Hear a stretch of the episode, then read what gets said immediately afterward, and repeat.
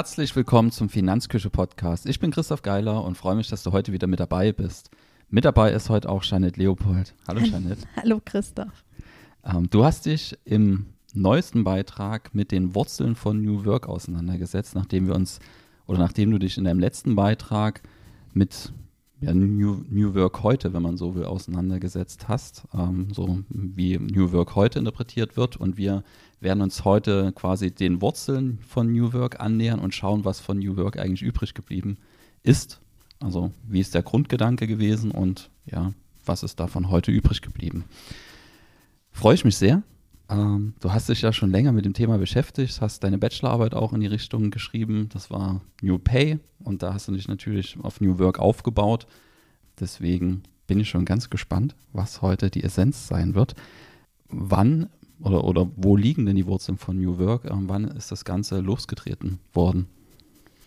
Ähm, also losgetreten, also so richtig ins Rollen gebracht wurde es eigentlich so Ende der 70er, Anfang der 80er Jahre in Amerika. Und warum ist das ein Thema, mit dem man sich überhaupt beschäftigen sollte? Ist das was, was also was, was für Unternehmen hochrelevant ist oder ist das was, was so eher am Rande interessiert? Mm, nein, also es ist schon in der jüngeren Vergangenheit zu einer, ja, der populärsten Schlagwörter eigentlich avanciert für die sich wandelnde Arbeitswelt. Und es findet da sehr breite Verwendung, ähm, vielleicht auch ein bisschen zu breit, weil es vom Verständnis her für viele Menschen sowas ja, schwer Greifbares hat, irgendwie sowas Diffuses. Es ist irgendwie von so einer seltsamen Unschärfe gekennzeichnet, der Begriff. Und ja, es macht es vielleicht etwas schwer, das zu verstehen. Also viele führen New Work irgendwie im Munde, aber nur oder längst nicht alle wissen, was sich eigentlich genau dahinter verbirgt. Also im heutigen Verständnis, ja, ähm, spiegelt New Work eigentlich ähm, diesen facettenreichen Wandel von eher sehr starren und eben diesen klassischen Arbeitsstrukturen hin zu agilen und flexiblen Arbeitsstrukturen wieder. Das Problematische ist nur, dass New Work im heutigen Verständnis ähm, ja teilweise ein bisschen ähm, entartet oder zweckentfremdet verwendet wird in Bezug auf seine ursprüngliche Intention, denn von diesem Ursprungsgedanken aus, den ja, den Friedhof Bergmann hatte, ähm, bedeutet New Work eigentlich eben nicht nur die Veränderung von Arbeitsstrukturen, sondern eben auch die Veränderung der Lebensweise bis hin zur gesellschaftlichen Struktur. Und das ist eben ein bisschen das Problematische das von dem heutigen Verständnis in Bezug zu dem ursprünglichen Verständnis. Du hast es in dem Artikel auf den Punkt gebracht, beziehungsweise hast dort ein Zitat von Friedhof Bergmann, glaube ich, benutzt. Ähm, ja, für viele ist viele. New Work etwas, was Arbeit ein bisschen reizvoller macht. Lohnarbeit im Mini-Rock. Ähm, das bringt es mhm. so ein mhm. Stück weit für mich auf den Punkt, was du meinst ähm, falls ich das richtig interpretiert habe. Mhm. Nimm uns mal mit zurück. Wann, wann ist denn so, gibt es sowas, was man sagen kann, das ist die Ge Geburtsstunde der neuen Arbeit? Ähm, wann hat die denn angesetzt? Mm, ja, also eigentlich fing alles an in Detroit, in Amerika oder besser gesagt in Flint. Das ist so die Automobilstadt, also vergleichbar mit dem deutschen Wolfsburg sozusagen.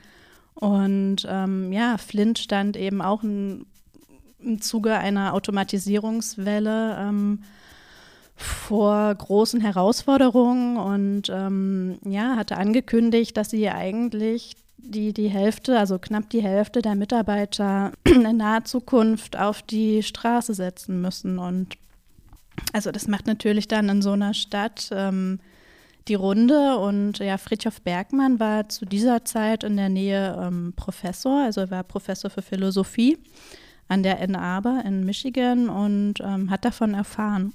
Ja, er hat sich dann mit einem etwas ähm, außergewöhnlichen Vorschlag ähm, ja, an den Bürgermeister der Stadt und ähm, auch ja, ich glaube, er hat auch ähm, Bekannte noch gefragt und die sind auch mit in die Runde gekommen und dann sind sie halt zusammen zur Geschäftsleitung von General Motors war das und ähm, Ja, und er hatte halt so ein bisschen prophezeit, ähm, ja, wenn ihr hier die Hälfte der Leute auf die Straße setzt, dann würde wahrscheinlich in naher Zukunft so ein ja, gesellschaftlicher Graben durch die Stadt gehen und ähm, vielleicht finden wir hier irgendwie eine andere Lösung und wie sah die Lösung aus? Also er schlug vor, ähm, quasi nicht die Hälfte der Leute ähm, ja auf die Straße zu stellen, ähm, wo sie ja ihre Lebensgrundlage verloren hätten in so einer Automobilhochburg, sondern eben, also die eine Hälfte des Jahres sie ganz normal weiterarbeiten zu lassen in den Autowerken und die andere Hälfte des Jahres sie ähm, einer Tätigkeit nachgehen zu lassen, die sie halt für interessant und ähm, aufregend halten und er würde das Ganze auch betreuen und ein bisschen coachen und leiten. Also Friedhof Bergmann. In dem Zentrum für neue Arbeit hast du. Genau, er hat dann das Zentrum für neue Arbeit, hat er es genannt und es wurde dann auch tatsächlich, also General Motors entschied sich dafür und die haben das Zentrum dann auch direkt auf dem Betriebsgelände von General Motors errichtet und das war 1984, wenn wir es zeitlich einordnen genau. können. Ähm, du hast ganz oft den, den Namen Friedhof Bergmann ähm, benutzt, ja. wenn ich ihn richtig ausspreche. Ja, ist der Begründer von Juberg, ja. wenn man es so sagt. Also, genau, wenn man es so nennen will. Ja, es gibt ja, gibt ja ein längeres Interview, glaube ich, auf YouTube, ähm, wo er schon ein bisschen betagter ist. Mhm. Ähm, Finde ich mal ganz spannend zu, zu, zu verstehen, ähm, was, was Menschen dort auch geprägt hat. Ähm, oh ja. Und der, der hat ja, glaube ich, geprägt dann auch von der National, vom Nationalsozialismus. Ja, er hat da eine sehr bewegende Kindheit und eine sehr prägende Kindheit gehabt, genau. Man hat quasi die Idee gehabt, dass dann da was grundsätzlich anders laufen soll, ähm, wo das menschliche Potenzial dann auch nicht, nicht quasi, also sich entfalten darf. Ja, das fing schon in seiner frühen Kindheit an, durch die Erlebnisse, die er erlebt hat, hat er sich schon sehr zeitig mit solchen Gedanken beschäftigt, wie es anders laufen könnte, wie man es besser gestalten könnte. Ähm, das waren sehr einschneidende Erlebnisse für ihn. Also es ist, glaube ich, ungewöhnlich für ein Kind, sich solche Gedanken zu machen, aber wenn man gewisse Sachen miterlebt hat. Ich glaube, sein, sein Aufsatz, der das Ganze so mit, mit, mit begründet hat, der, den hat er im 16., 18. Lebensjahr schon geschrieben. Ja, ähm, als er auf dem Gymnasium war, genau. Ja. Ähm, da habe ich noch andere Sachen gemacht. du, du, hast im Artikel geschrieben, also schaut gerne noch auf den Artikel mit drauf, den verlinken wir auch. Ähm, also so einen Mix habe ich selten gesehen. Der hat sich mit Gelegenheitsjobs, Tellerwäscher, Preisboxer, Hafenarbeiter, Baumfäller, Schriftsteller, Fließbandarbeiter, Preisboxer ähm, über Wasser gehalten. Ja, alles Mögliche. Ähm, und ja. nebenbei hat er dann oder hauptsächlich Philosophie studiert. Ähm, und was ist sein, sein, also sein Ansatz bei, beim Thema New Work? Also was, was versteht er eigentlich darunter? Naja, sein Ansatz, man, ich glaube, man muss ein bisschen früher schon anfangen. Ähm, also es geht schon los, dass er gewisse Grundvorstellungen auch mitbringt. Ich meine, er hat ja die, die Kriegszeit erlebt und ähm, sie wurden verfolgt und ähm, ja, sein, sein Vater hat die letzten Kriegsjahre im Gefängnis verbracht. Also Friedrich Bergmann war also in seiner Kindheit schon so auf sich alleine gestellt und hat schon mit acht Jahren zum Beispiel auf dem Bauernhof gearbeitet, sehr hart. Und er wusste schon zeitig, was Arbeit ist und war schon sehr selbstständig, schon im Kindheitsalter. Er hatte seine Mutter oder er hatte geglaubt, dass er seine Mutter verloren hat ähm, sie war Jüdin und ähm, ja, um ihre Familie in Schutz zu nehmen, ähm, hat sie ihren Selbstmord fingiert. Also Friedhof Bergmann ist viele Jahre lang wirklich in dem Glauben aufgewachsen, seine Mutter hätte sich umgebracht. Mm, erst nach Kriegsende hat sie sich wieder getraut, in Kontakt mit ihrer Familie zu treten und ja, und ich glaube, das wächst alles so ein bisschen auf diesen ganzen Erfahrungen auf und auch der Aufsatz in der Schule. Und dieser Aufsatz trug den Titel äh, Die Welt, in der wir leben wollen. Und ähm, ich glaube, man, also man schreibt nicht so ohne weiteres ähm, zu so einem Thema. Und ähm, er hat den Aufsatz auch gewonnen und ist daraufhin ja nach ähm, Amerika gekommen. Er hatte ein Studienjahr gewonnen und ist dann auch ganz alleine mit dem Schiff nach ähm, Amerika an die Westküste, also in Oregon war das, ähm, geschippert. Also geschippert kann man vielleicht wirklich schon fast sagen, das Schiff ging unter auf der Rückreise von Amerika wieder nach Europa zurück. Also er hat es noch hingeschafft auf ja. Rückreise. Ja, genau. Und ähm, ja, dann hielt er sich eben mit Gelegenheitsjobs quasi über Wasser mit sehr vielen verschiedenen, also alles, was du aufgelistet hast. Und ähm, ja, aber auch in, in diesen Jobs hat er verschiedene Erfahrungen gesammelt, die ihn geprägt hatten und ähm, wie er sagt, auch Eindruck auf ihn gemacht hatten. Also es waren alles sehr anstrengende, teils auch gefährliche Arbeiten.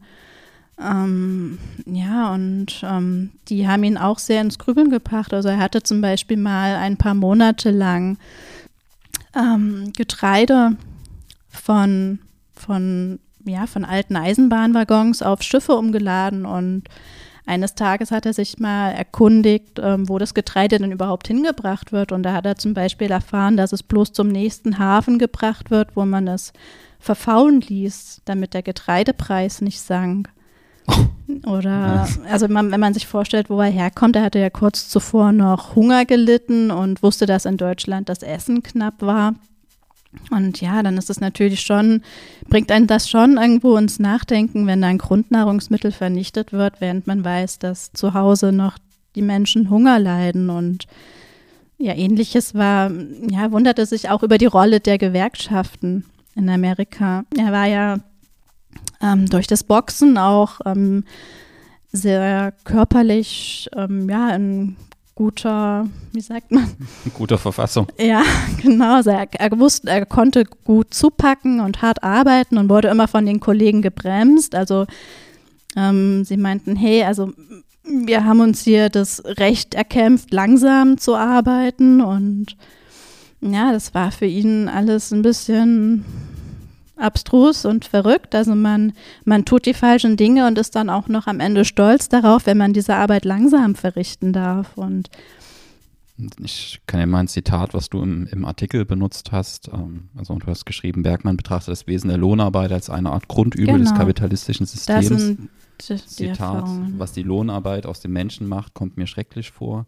Das gängige Jobsystem, in dem nur für den Lohn arbeiten, führt dazu, dass Menschen verkümmern. Sie bringt die Armut der Begierde hervor. Bei Menschen wird abgetötet, was sie wirklich, wirklich wollen. Was meint die Armut der Begierde, die er dort, dort anspricht?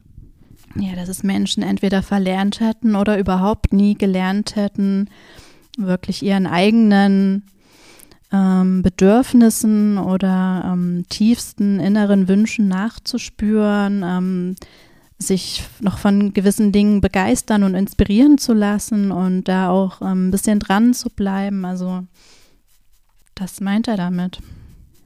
Ja, also das Zitat, was du dann verwendet hast, in unserer Kultur eine tief verwurzelte Tradition, die uns daran hindere, Arbeit als etwas Köstliches und sogar Wunderbares anzusehen. In der Tat erfahren viele Menschen ihre Arbeit als eine Art milde Krankheit. Über eine Erkältung sagt man, dass sie in zwei Tagen vorübergeht. Im Falle der Arbeit sagen wir, es ist schon Mittwoch, bis Freitag halten wir das schon noch aus. Und unter dem Hintergrund muss man dann, glaube ich, dann auch verstehen, ähm, in, in welche Richtung er quasi das Thema New Work dann auch versteht, oder?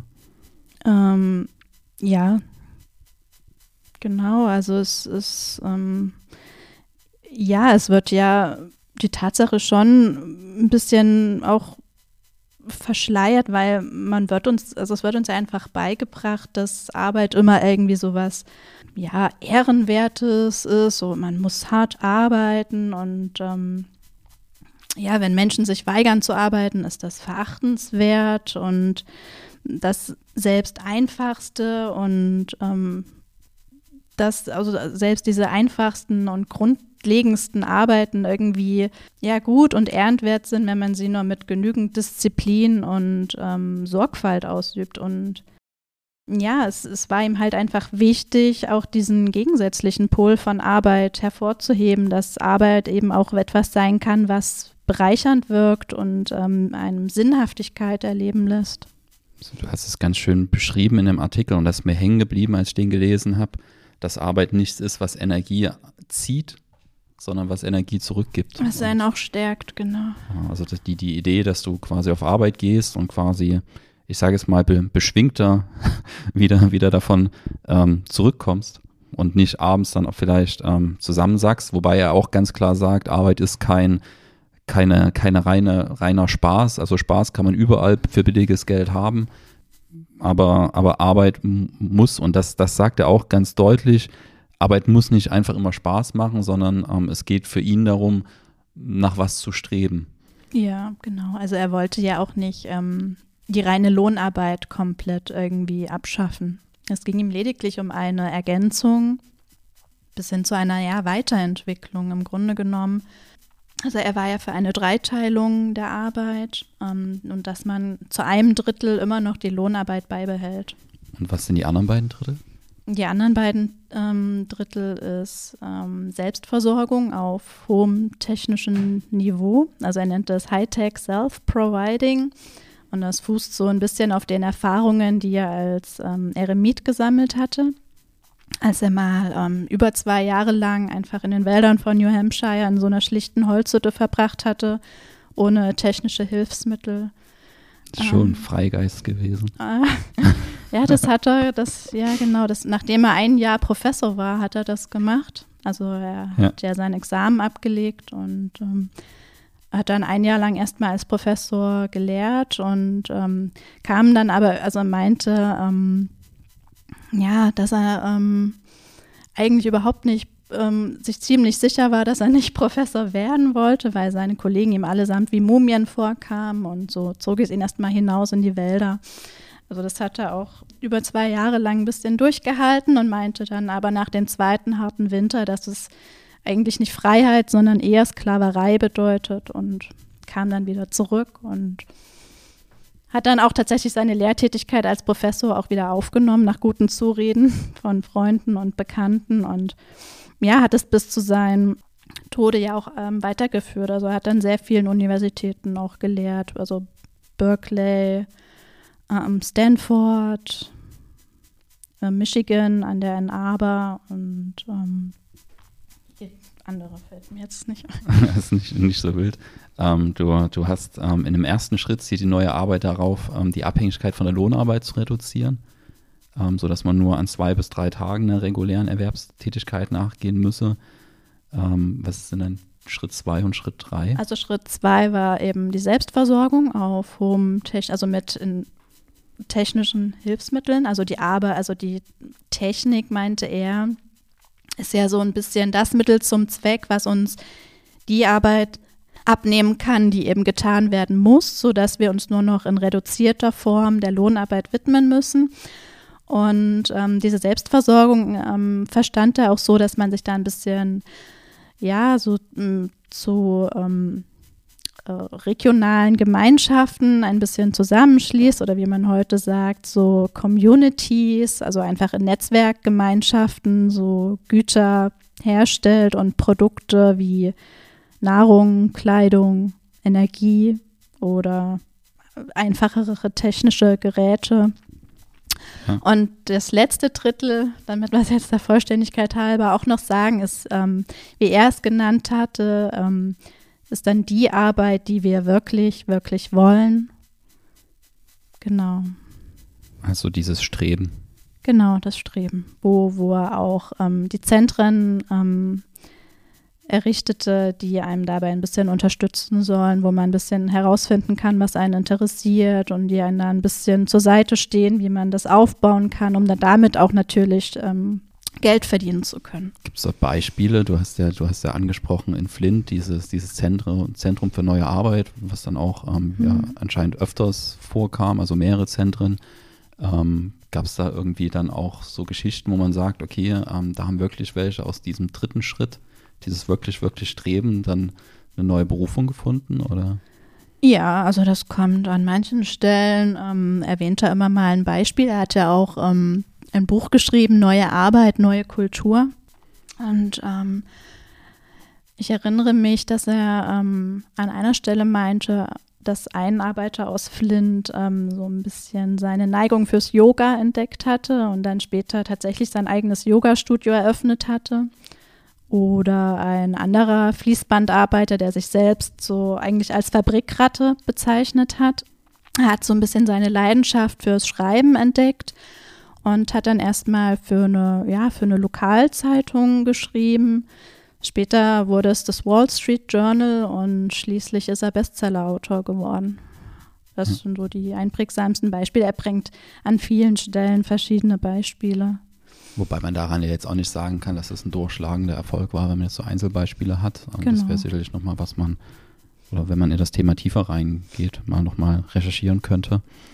Ähm, ihm war, das hast du im, im, persönlichen Gespräch mit mir auch gesagt, ähm, ihm war sehr, sehr bewusst, dass teilweise das, was von New Work oder wie New Work heute interpretiert wird, sehr, sehr weit weg ist von dem, was er damals ähm, auf den Weg bringen wollte.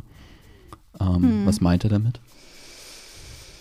Ja, also wenn man sich eben diese drei Hauptsäulen von New Work anschaut, also Reduzierung der Lohnarbeit, ähm, das Verfolgen einer beruflichen Tätigkeit, ähm, die den inneren Überzeugungen entspricht und ja, die Förderung der Hightech-Selbstversorgung, dann fällt ja auf, dass die beiden ersten Aspekte so in den heutigen Diskussionen quasi gar nicht zur Sprache kommen. Also da geht es ja meistens nur um Details von Arbeitsbedingungen.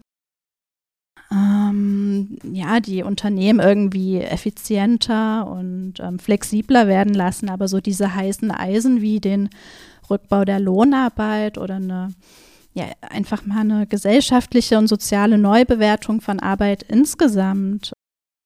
Oder die Frage nach Veränderungen des kapitalistischen Wirtschaftsmodells, die lässt man da eben häufig ähm, außen vor. Also im Grunde wird New Work heute in so einer ganz leichten und seichten ähm, Management-Variante diskutiert und ähm, die Unternehmen, die ähm, jonglieren ja auch einigermaßen penetrant mit den entsprechenden Schlagworten Flexibilisierung, Augenhöhe, Vernetzung und ja, was eben häufig außen vor bleibt, ist, ähm, dass New Work eben auch eine Idee beinhaltet, die nicht nur Produktivität erhöhen oder Mitarbeiter binden kann, sondern die Menschen eben auch wirklich eine Perspektive einfach bietet und Unterstützung zukommen lässt und ähm, was man vielleicht hier kurz einschieben müsste, dass da kein falscher Eindruck entsteht. Du hast es ja auch mal erwähnt. Ähm, Fritjof Bergmann ist eigentlich nicht so als ähm, ja, kommunistisch-sozialistischer Denker einzuordnen. Also davon hat er sich eigentlich immer wieder ausdrücklich distanziert. Er wollte den Kapitalismus gar nicht irgendwie abschaffen, aber eben ja, ein bisschen weiterentwickeln. Also diese innovative Dynamik von Arbeit und Produktivität im Kapitalismus hat er nie bestritten. Aber er wollte halt eine Weiterentwicklung ähm, ja weg von einer Gesellschaft des maximalen Kaufens eben hin zu einer Gesellschaft des minimalen Kaufens. Und Bergmann nannte dies zum Beispiel auch den dritten Weg. Also neben dem Kapitalismus und Sozialismus. Und ja, also er selbst war sich sehr im Klaren darüber, dass seine Vorstellungen und ähm, Vorschläge zur neuen Arbeit von den Unternehmen und das Verständnis überhaupt von New Work ähm, nicht richtig aufgegriffen und verstanden und umgesetzt wurde.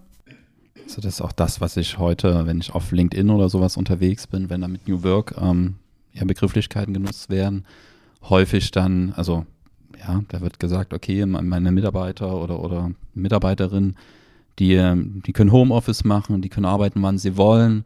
Dafür erwarte ich dann aber, dass dann auch die Extrameile gegangen wird oder die Erreichbarkeit ja. am Wochenende gegangen wird und New Work eher so verstanden wird, dass man, ja, ähm, du schreibst am Anfang in deiner Bachelorarbeit, es geht so um, um diesen, diesen vollständigen Zugriff auf die Ressource Mensch das komplette Potenzial dort abzuschöpfen.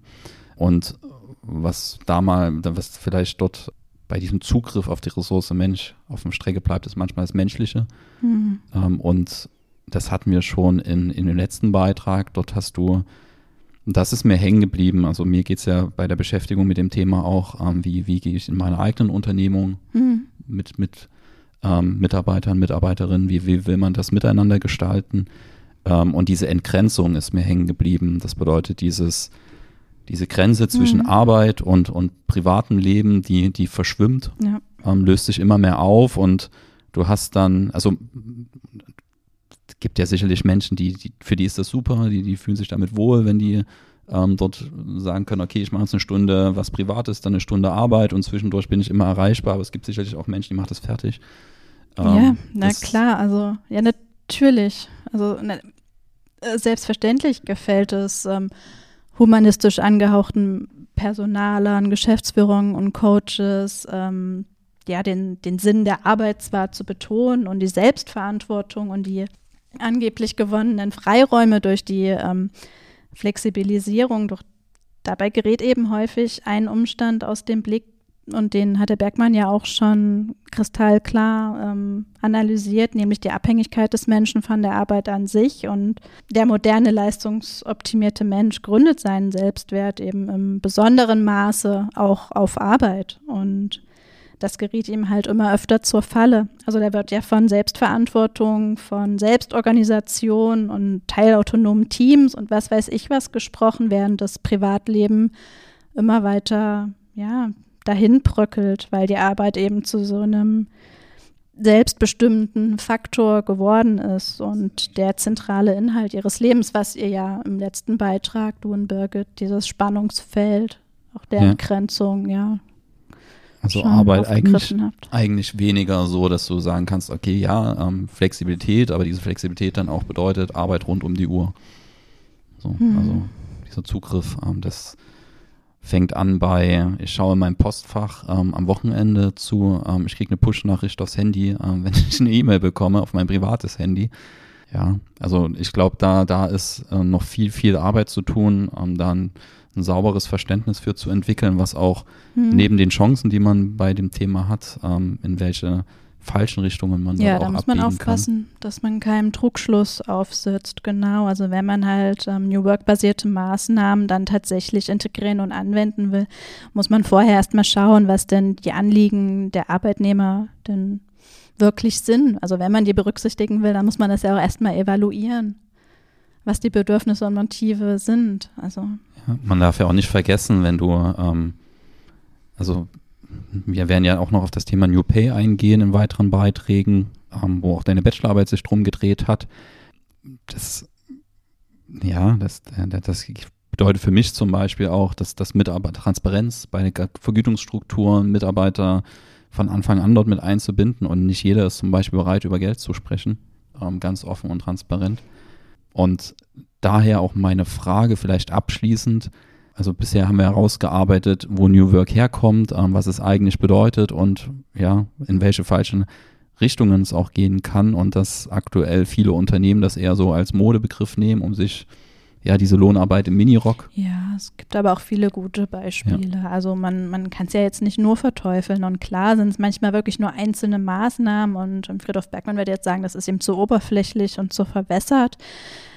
Aber ja, in letzter Konsequenz ist es ja immer die Intention, die hinter den Maßnahmen steckt. Und auch wenn man die ursprüngliche Intention von New Work, wie Bergmann sie erschaffen hat, wieder ein Stück weit entkoppelt, kann es ja ähm, dann ja aus zumindest wirtschaftlicher oder personalwirtschaftlicher Perspektive auch lohnenswert sein, ja, zu schauen, wie man ihr den quasi praktischsten, erstrebenswertesten Minirock anziehen kann, den man so findet, der Lohnarbeit. Und aber es geht natürlich nicht, also im Bergmannschen Sinne nicht weit genug. Da müsste man noch viel, viel weiter denken und ähm, ja, vielleicht auch an diejenigen denken, die aufgrund ähm, der Auswirkungen der Digitalisierung, was uns ja eigentlich alles noch bevorsteht, ähm, möglicherweise ihren Job verlieren werden. Und da gibt es ja viele Studien dazu, die das ja für sehr naheliegend halten, dass vor allem mittlere, mittlere Qualifikationsstufen ihren Job verlieren werden und gering qualifizierte Arbeitskräfte da hinten runterfallen. Und daraus leiten sich ja auch nochmal ganz andere Fragen ab. Ähm, was soll denn mit den Menschen später einmal geschehen und ähm, wie sozial kann soll und muss Marktwirtschaft gestaltet werden, ähm, ja, um diese Menschen später auch wieder ähm, auffangen zu können und eine Perspektive bieten zu können und ähm, welchen Einfluss hat das generell auf Organisationen und Absatzmärkte oder welche Art von Organisation und Arbeitsform werden wir in Zukunft möglicherweise auch brauchen, um äh, im Rahmen sozialer Krisenintervention da noch agieren zu können. Und ja, diese ganzen angeblichen New Work-Verfechter, ähm, die davon New Work säuseln, die greifen solche Fragen ja noch nicht mal ansatzweise auf. Ja, also was, was mir auch hängen geblieben ist aus deiner Bachelorarbeit, ist dieses, ähm, die Thematik, dass wo wir also früher hatte man ja Jahrzehnte Zeit oder, oder ein Jahrhundert Zeit, ähm, Industrialisierung, ähm, sich darauf ein, das war eine lange, lange Entwicklung.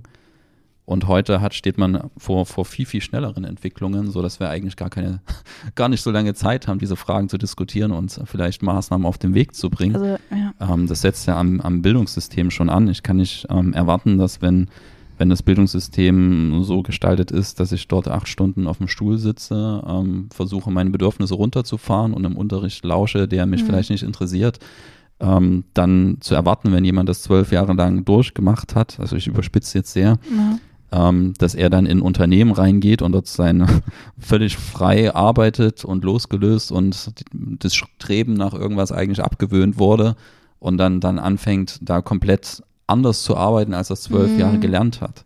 Ähm, und wenn wir da jetzt nicht irgendwann anfangen, die Weichen zu stellen, ähm, wann wollen wir es dann machen? Ja. Also die KI ähm, kommt ähm, und dann ist vielleicht sind geht es darum, damit auch zu arbeiten. Und ich bin zum Beispiel gespannt, ob es Schulen schaffen, KI aus dem Unterricht rauszudrücken, was ja eine Vollkatastrophe wäre, oder ob sie sagen, okay, es gehört zu unserer Gesellschaft, wir müssen lernen, damit zu arbeiten. Das sind so ganz, ganz praktische mhm. Fragen. Aber ja, man bräuchte dort aus meiner Sicht so ein komplettes Umdenken. Weg von Stuhlreihen ähm, hin zu ja, einer anderen Form des, des Lernens.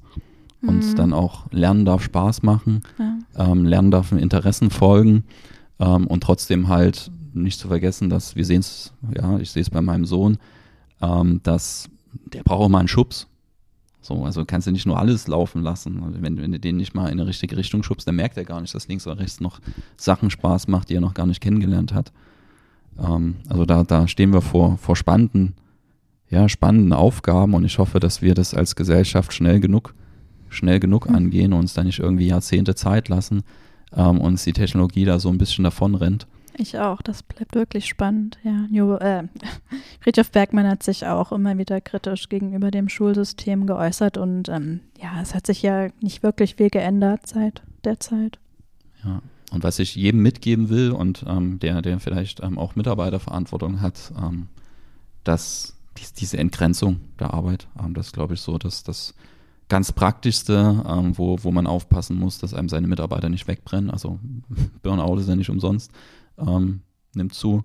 Ähm, wenn man eben das, das Gefühl hat und ich versuche selbst als Selbstständiger, ich habe berufliche E-Mails vom Handyverband, weil ich das einfach, du brauchst irgendwann diese Grenze, wo du sagst, okay, jetzt bin ich nicht greifbar mhm. ähm, und es ist völlig okay, wenn der Kunde erst in 24 oder 48 Stunden eine Antwort bekommt. Ähm, die Welt geht für ihn da nicht unter, in der Regel. Und dann auch, und das habe ich mir zu eigen gemacht, mal ähm, von meiner Frau so ein, so ein Büchlein geschenkt bekommen, wo so kleine Geschichten drin stehen. Ähm, da, da, da ist der, der, der das Buch geschrieben hat, in so einem Kloster von Mönchen. Ähm, und der, ja, er kommt aus dem Westen und ist eine ganz andere Kultur gewöhnt. Mhm. Und die bauen dort ihr Kloster und ähm, ja, das Dach ist noch nicht drauf und die hören einfach auf. So, die hören einfach auf mit Arbeiten. Und er guckt sich an, wenn es jetzt regnet oder Windwetter, ähm, dann ähm, was, was machen wir dann jetzt hier eigentlich? Warum, warum hören wir jetzt auf? Ja, und die, die Menschen sagen, die Arbeit ist jetzt getan und wir machen jetzt das nächste. Ähm, es ist einfach so weit, dass wir jetzt was anderes machen. Ähm, und das, das habe ich mir, mir für meine Arbeit mitgenommen, dass, ja, wenn, wenn wir mal was nicht schaffen, wir wollen ja eigentlich jede Woche zum Beispiel einen Beitrag, Podcast veröffentlichen und wenn, wenn wir das dann halt bis Freitag nicht geschafft haben in der Regel, dann, dann erscheint dann halt nichts. Dann sage ich mir, okay, die Kapazitätsplanung ist schiefgegangen. Mhm das heißt aber nicht, dass ich von meinen Mitarbeitern, Mitarbeiterinnen dann immer erwarte, Samstag noch irgendwas zu machen, dass das fertig wird, ähm, sondern da, da greife ich mir dann als ja, derjenige, der die Ressourcen dann, dann verantwortet, ähm, vielleicht an die Nase und sagt mir, die Prozesse müssen insgesamt besser werden und dann wird es beim nächsten Mal dann auch anders. Ähm, dass man da nicht ständig ähm, die ja, Kapazitäten überstrapaziert. Mhm. Ähm, ich würde sagen, ähm, das war ein breites Themenspektrum. Ähm, Ja. Und wenn ich es richtig im Kopf habe, wird dein nächster Beitrag dann zum Thema New Pay kommen. Genau, so ist erstmal der so ist erstmal Fahrplan. die Grundidee. ähm, und da freue ich mich schon besonders drauf. Ähm, ja, das ist auch so ein Begriff, mit dem häufig rumgeworfen wird. Und ja, da bin ich schon gespannt drauf, was ich mir da mitnehmen kann. Vielen Dank. Sehr Ähm, gerne. Wir sind damit am Ende dieses Podcasts angekommen. Wie gesagt, wir verlinken den Beitrag von dir dann auch in den Shownotes. Auf jeden Fall mit, mit drauf gucken. Ähm, vielen Dank, dass ihr mit dabei wart. Ähm, bis zum nächsten Mal. Tschüss. Tschüss.